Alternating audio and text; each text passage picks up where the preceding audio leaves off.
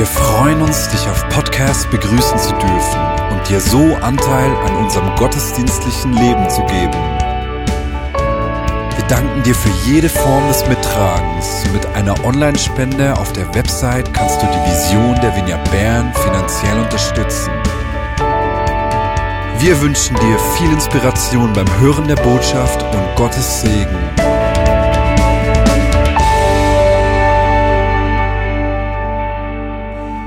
Der Titel meiner Predigt ist Hilf meinem Unglauben. Und ich möchte mit euch eine Reise machen und einfach ein paar Gedanken teilen, die mir in den letzten Wochen und Monaten, die mich begleitet haben. Ich war vor einigen Wochen unterwegs in der Stadt und dann kam mir eine Frau entgegen und ich war total beeindruckt von dieser Frau. Ich habe ihr so, oh, hallo.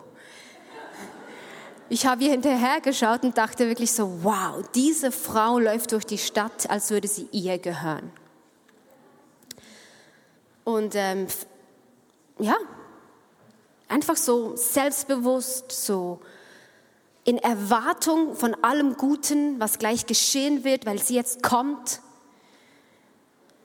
Absolut beeindruckend. Und ich hörte so Gottes Stimme in mir. Ich weiß nicht, ob ihr das kennt. Es ist eine Stimme, die manchmal so Gedanken spricht, die so anders sind als die Gedanken, die ich gerade am Denken bin, dass es Gott sein muss und nicht ich sein kann. Weil sie so anders sind als das, was ich gerade am Denken bin.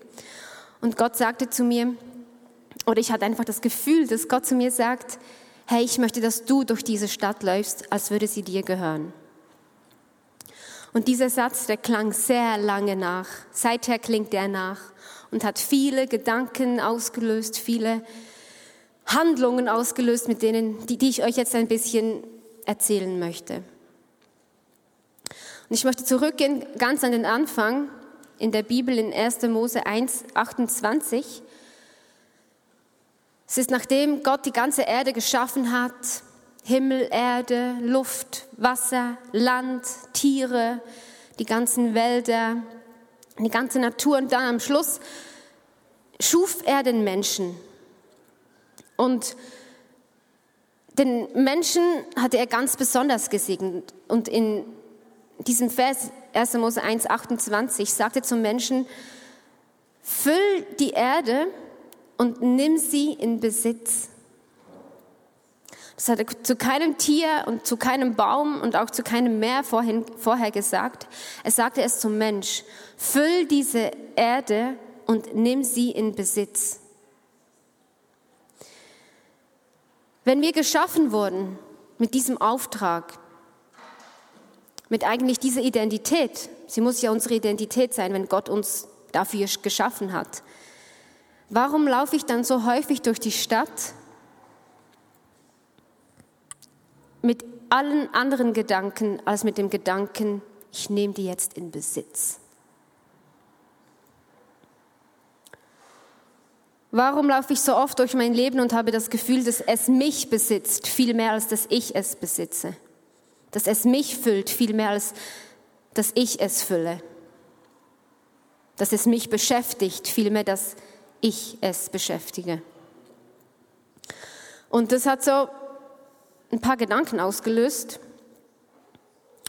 Ich war nämlich an diesem Tag, an dem ich in dieser Stadt unterwegs war und diese Frau getroffen habe, ich war alles andere als äh, gefüllt mit guten Gedanken. Ich war wirklich erschöpft.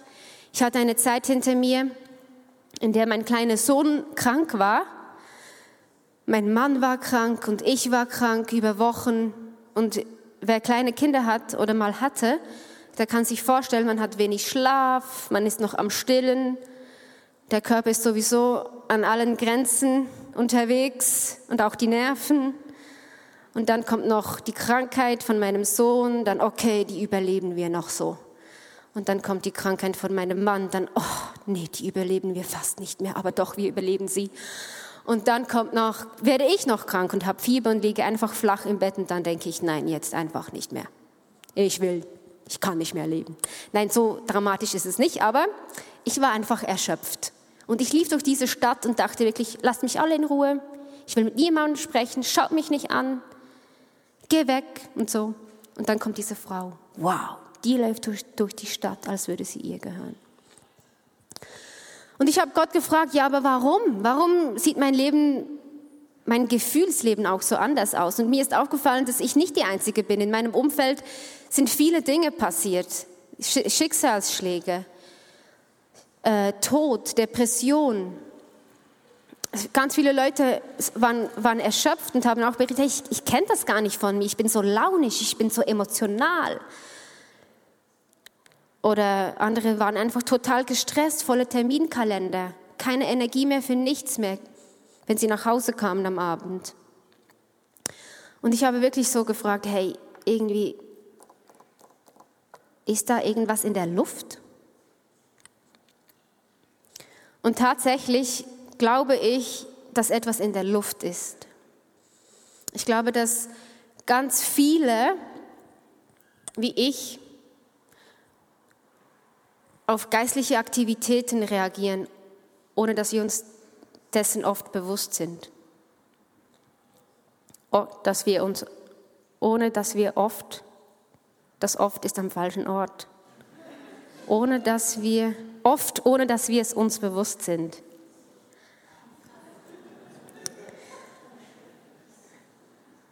Und ich weiß nicht, also es ist unglaublich, was passiert in unserem Leben, von meinem Mann und von mir, von unserer Familie, aber auch in der Gemeinde habe ich das Gefühl, es kommen so viele Leute zum Glauben, so viele Menschen sind so offen für das Evangelium. Ähm, es, es geschehen Wunder auf der Straße von Bern. Es ist, ich habe das Gefühl, es geschehen Dinge, die wir die ich mir seit Jahren gewünscht habe zu sehen und nie glauben konnte, dass ich das tatsächlich mal sehen werde. Und jetzt geschieht es einfach. Es kommen Menschen, die laufen hier rein, bleiben hier drin und gehen mit Jesus raus, die vorher nichts mit Jesus am Hut hatten. Das ist doch einfach unglaublich. Ich glaube, Gottes, Gottes Wirken ist so stark wie wahrscheinlich kaum jemals zuvor. Oder zumindest nicht, als ich gelebt habe. Und ich glaube, dass auf diesen offenen Himmel andere geistliche Mächte reagieren, die das nicht wollen. Und ich glaube, dass ganz viele von euch auch auf das reagiert haben in den letzten Tagen, in den letzten Wochen. Vielleicht warst auch du mutlos. Vielleicht warst auch du besonders emotional. Vielleicht warst auch du depressiv, verstimmt, total gestresst, launisch. Es gibt diese Werbung. Iss mal, iss mal ein Snickers. Du bist nicht du, wenn du hungrig bist. So lief ich ganz oft durch, durch, durch meinen Tag so. Bei jedem kleinen Ding so, ich sollte mal was essen. Und ich habe dann gemerkt, es geht nicht um das leibliche Essen, sondern es geht um das geistliche Essen. Ich bin hungrig. Ich lebe in einer Zeit, in der ich ganz besonders gutes Essen brauche, geistlich, damit ich klar bin. Und deshalb ist meine Botschaft heute, stärke deinen Glauben. Der Titel der Predigt, Hilf meinem Unglauben.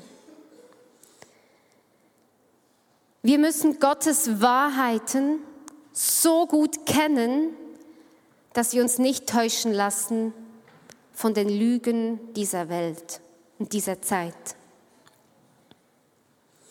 Und ich möchte zwei Lügen anschauen, die ich glaube, die ganz wichtig sind. Aber insbesondere möchte ich die Wahrheiten anschauen. Ich glaube, eine Lüge ist, dass geistliche Mächte am Werk sind, die dir sagen wollen, dass deine Stimme nicht zählt. Wer bist du schon?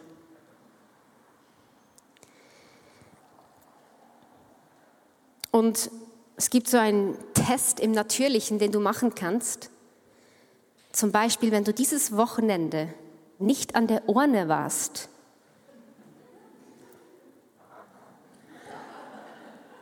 dann glaubst du nicht, dass deine Stimme zählt.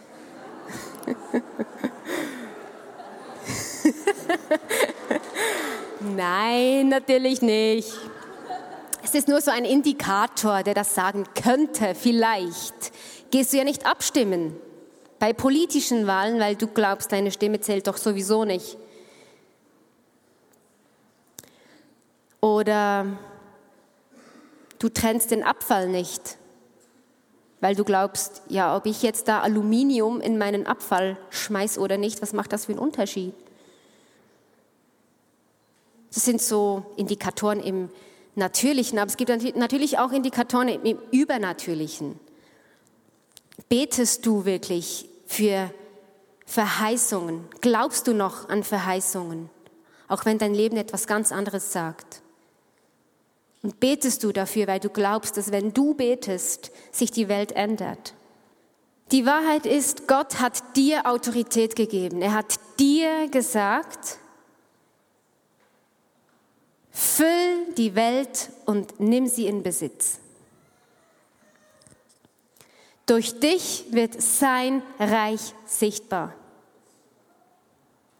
Die Bibel sagt, was du in seinem Namen betest, das wird er dir geben. Und die Bibel sagt auch, was du in seinem Namen hier auf Erden bindest, ist im Himmel gebunden.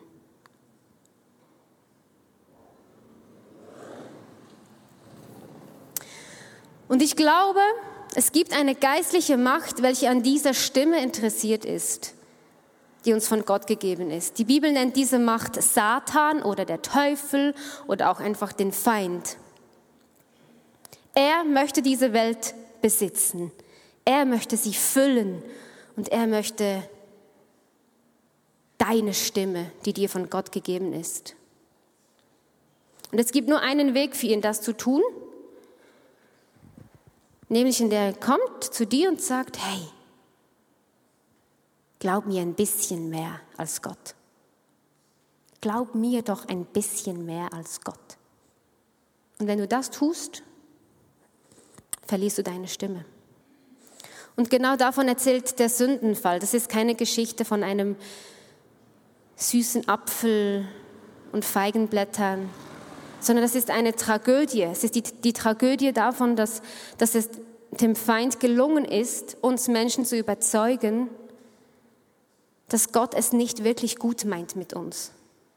Und ich glaube, die andere Lüge, die andere Täuschung, neben der, dass unsere Stimme nicht zählt, ist die Täuschung, dass es keine geistliche Welt gibt, keine unsichtbare Welt. Weil wenn du das nicht glaubst, dann nimmst du auch keinen Einfluss darauf. Und vielleicht glaubst du, doch, doch, ich glaube an eine unsichtbare Welt, aber nur an, an das Gute. Nur diese Liebe, allumfassende, die uns alle einen möchte. Nur Engel und Feen, alles gute Geister. Aber ich glaube, dass es nicht die ganze Wahrheit ist. Ich glaube, es gibt geistliche Mächte und Kräfte, die uns zerstören möchten, die uns trennen möchten von der Liebe von Gott. Und die Bibel, die spricht ganz, ganz oft eigentlich nur von dieser geistlichen Welt. Zum Beispiel in Epheser 6, 12.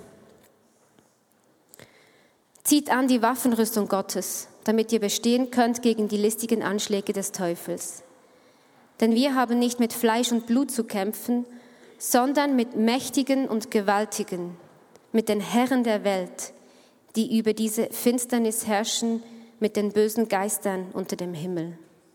Wenn wir, diese, wenn wir nicht an diese geistliche Welt glauben, dann nehmen wir keinen Einfluss darauf. Und das ist doch das, was wir nicht wollen.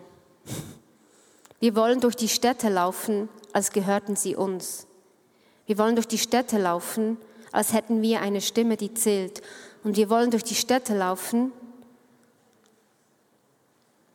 weil wir den Himmel auf die Erde bringen können. Lebst du dein Leben, als würde, würdest du den Himmel auf die Erde bringen, oder lebst du dein Leben, das den, die Erde auf den Himmel schickt? Ich bin so arm. Ich bin so traurig.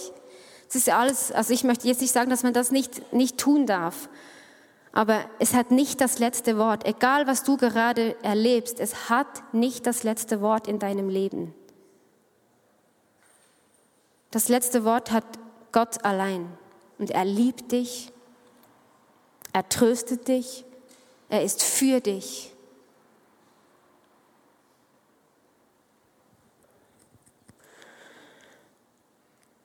Jesus hat mit seinem Leben gezeigt, wie, wie bedeutsam diese geistliche Welt ist. Nämlich zum Beispiel, bevor er angefangen hat, diese revolutionäre Botschaft, die er hatte, in der ganzen Welt zu verkünden. Da hat er 40 Tage sich Zeit genommen, um in die Wüste zu gehen, zu beten und zu fasten. Und nach 40 Tagen wurde er versucht mit dem Gedanken oder mit der Idee oder mit der Versuchung, ich könnte aus einem Stein ein schön warmes, duftendes Brot machen und meinen Hunger stillen. Man muss sich das mal vorstellen. Stell dir vor, du bist in der Wüste, es ist heiß, 40 Tage, nichts gegessen, nichts getrunken. Hat er wirklich nichts getrunken? Matt? Theologe, ich weiß es nicht, da bin ich jetzt unsicher. Du weißt, du weißt es auch nicht. Stimmt, er ist ja nicht Gott.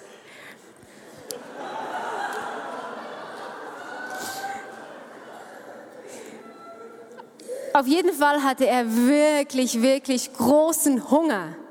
Wirklich großen Hunger. Und der Gedanke an so ein schön warmes, duftendes Brot war, war, war verlockend. Doch er sagte, in Matthäus 4, 4 lesen wir das.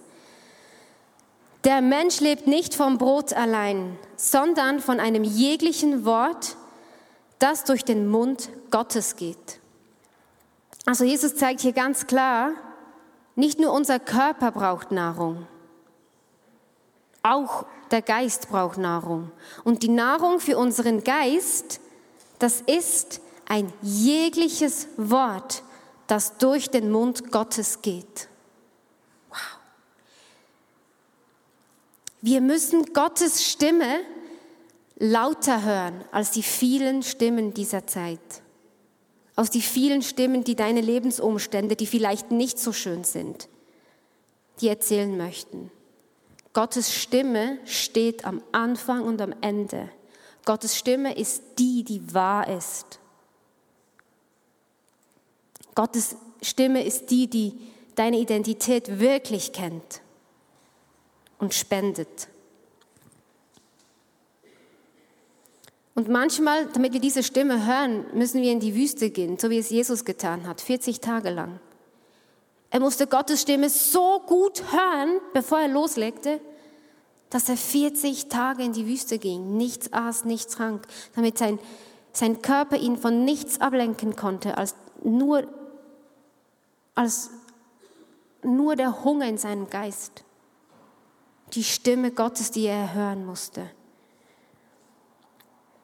Und ich möchte mit dir eine Geschichte aus dem Neuen Testament anschauen, die ich jahrelang ganz falsch verstanden habe und die das verdeutlicht. Und wenn du eine Bibel hast, dann bitte nimm doch die jetzt hervor. Und wenn du keine hast, dann komm danach zu mir, nach der Predigt.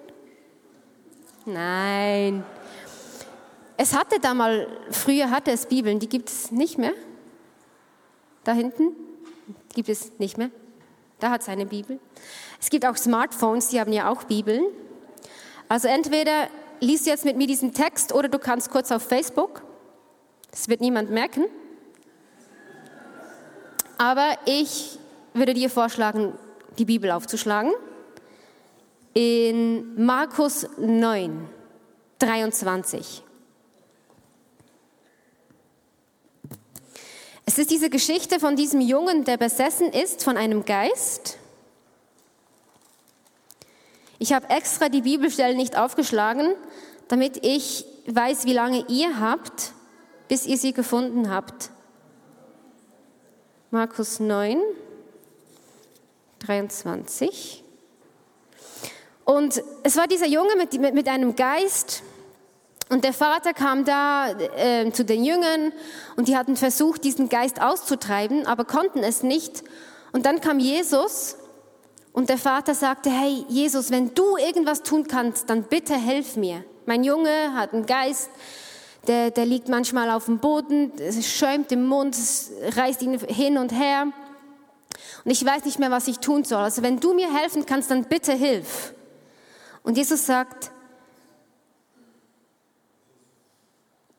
wenn es dir möglich ist, sagst du, entgegnete Jesus. Für den, der glaubt, ist alles möglich. Da rief der Vater des Jungen, ich glaube, hilf mir heraus aus meinem Unglauben. Als Jesus sah, dass immer mehr Leute zusammenliefen, trat er dem bösen Geist mit Macht entgegen. Du stummer und tauber Geist, sagte er, ich befehle dir, verlass diesen Jungen sofort und geh nicht wieder in ihn hinein. Da schrie der Geist auf, riss den Jungen heftig hin und her und verließ ihn. Der Junge blieb regungslos liegen, so dass die meisten dachten, er sei tot. Doch Jesus ergriff ihn bei der Hand, um ihn aufzurichten, und da stand der Junge auf.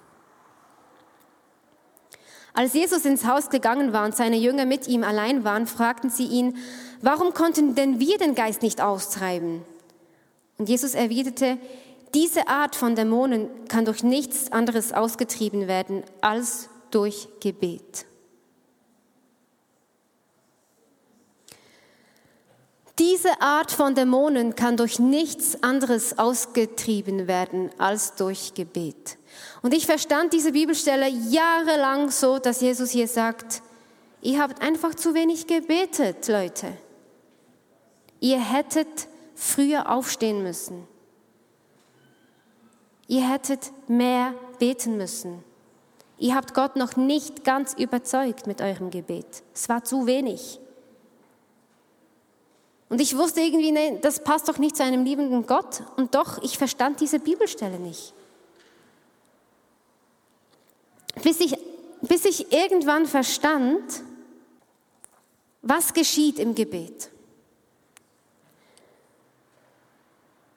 Veränd überzeugen wir Gott, dass er doch irgendwas tun soll. Bitte komm und, und, und, und nimm diesen Dämon aus diesem, ach komm doch, Gott, sei doch so gut und bitte tu das doch. Das ist doch so unser Wunsch. Müssen wir ihn davon überzeugen, ihn verändern? Oder ist es nicht vielmehr so, dass im Gebet wir verändert werden? Im Gebet ändern wir nicht Gott, und überzeugen ihn, etwas zu tun. Im Gebet ändert Gott uns, damit wir sehen, was er tun möchte. Damit wir hören, was er sagt, damit wir tun, was er tun möchte, damit wir dorthin gehen, wo er hin möchte, damit wir uns unserer Autorität bewusst werden, die uns gegeben ist, damit wir gebadet werden in, in dieser, in der Identität als Kinder von ihm. Im Gebet ist dort, wo wir seine Stimme hören, ein jegliches Wort, das aus Gottes Mund kommt, so wie, so wie Jesus in der Wüste.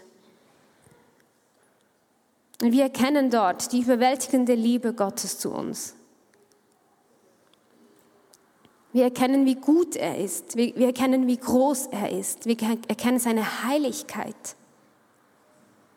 Und wenn wir das wissen, wie heilig er ist, wie groß er ist, ich habe keine Ahnung, Leute. Ich weiß nur, ich will es mehr wissen, damit ich einem solchen Dämon mit diesem Wissen entgegentreten kann und weiß, was ich hier tun kann.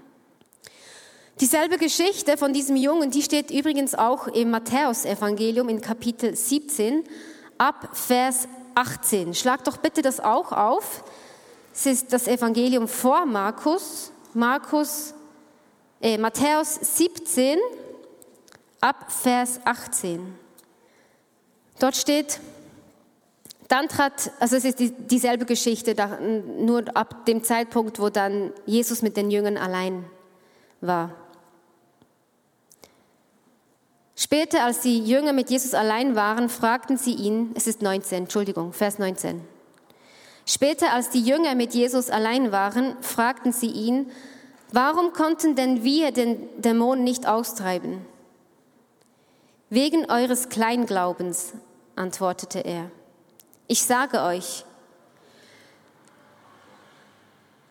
ich sage euch, selbst wenn euer Glaube nur so groß ist wie ein Senfkorn, könnt ihr zu diesem Berg sagen, rücke von hier nach dort und er wird dorthin rücken. Nichts wird euch unmöglich sein. Und auch diese Bibelstelle habe ich jahrelang ganz falsch verstanden. Ich dachte, Jesus sagt, wegen eures Kleinglaubens. Ist denn euer Glaube immer noch so klein, Jungs? Er müsste eigentlich schon größer sein. Warum habt ihr das immer noch nicht begriffen? Aber stattdessen, was Jesus hier sagt, ist, okay, Hört mir noch mal ganz genau zu. Euer Glaube muss nur so winzig sein wie ein kleines Senfkorn. Und weil mein Name so mächtig ist, wird er trotzdem Berge versetzen. Dein Glaube muss nur so winzig sein wie ein Senfkorn. Und Gott kann durch seinen mächtigen Namen die Welt verändern.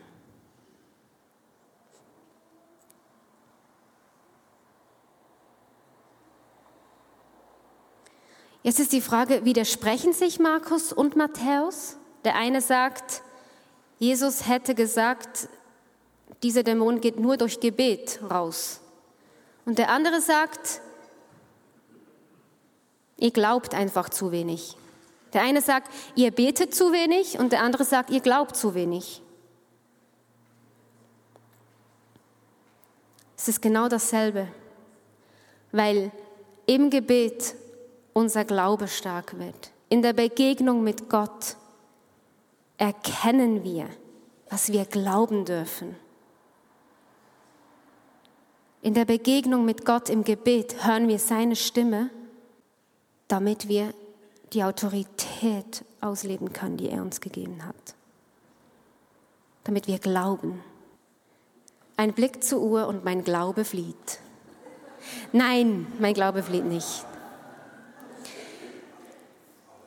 Okay, was können wir tun? Ich glaube, wir müssen mehr beten. Wir müssen mehr beten. Wir müssen mehr die Begegnung suchen mit Gott wo wir seine Stimme hören. Wir müssen mehr mal 40 Tage in die Wüste. Oder 40 Sekunden innehalten in unserem Alltag und seinen Geist einladen. Und ich glaube, das beste Gebet, das wir mitnehmen können heute aus dieser Geschichte, ist das, ist das Gebet des Vaters von diesem Jungen. Er sagte, ich glaube, hilf mir heraus aus meinem Unglauben. Das ist ja auch ein Widerspruch. Einerseits sagt er, ich glaube und dann braucht er trotzdem die Hilfe für seinen Unglauben. Wie geht das auf? Aber ich glaube, was er hier sagt, ist, ich glaube, aber es ist nur so winzig klein wie ein Senfkorn. Ich glaube. Ich möchte glauben. Hilf mir aus meinem Unglauben. Und mein Wunsch ist, dass du das mitnimmst, wenn du in deinem Alltag bist und sich die Berge vor dir auftürmen, die Ängste, der Tod, dass du sagst, ich glaube, auch wenn er nur so winzig klein ist, hilf meinem Unglauben. Komm, Heiliger Geist, Stärke meinen Glauben, damit ich die Autorität ausleben kann, die mir von dir gegeben ist. Lass uns beten. Vielleicht bist du heute hier und du hast das noch nie getan. Du hast noch nie bewusst dich entschieden, diese Stimme lauter zu hören und sie mehr zu glauben als alles andere. Du hast dich noch nie entschieden, Beispiel, dem Beispiel von Jesus nachzufolgen in einem Leben. Du hast den Heiligen Geist noch nie eingeladen, dich zu beeinflussen, deine Gedanken zu erneuern, Wahrheit